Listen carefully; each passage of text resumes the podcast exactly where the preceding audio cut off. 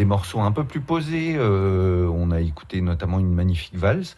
Et là, pour clore un peu cette découverte de ce groupe, on a choisi le morceau Nata Raja 2, qui est un second rond loudéac et euh, c'est surtout pour cette introduction assez surprenante euh, mhm. qui évoque un peu les canopées. Euh, il y a une ambiance un peu comme ça, un peu mystique. On, est chez les papous là. Hein. Oui, ouais, ouais, ouais, ouais, ouais. C'est c'est très réussi. Et puis ils ont une faculté à travers les arrangements et l'écriture à faire monter la sauce comme ça tout, tout du long des morceaux. C'est vraiment très très réussi quoi. Juste pour terminer, pour dire que quand même que ils commencent, on est un peu déconcerté, on ne sait pas trop où ils veulent nous amener, mais après même à 10, on est toujours dans les airs à danser. On est, euh, là, on est vraiment dans un vrai rond de l'Oudéa. Ouais, tout à fait. Hein.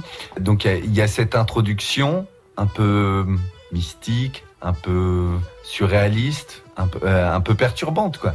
Mais euh, ils ont jamais oublié que ça reste une formation à danser, quoi.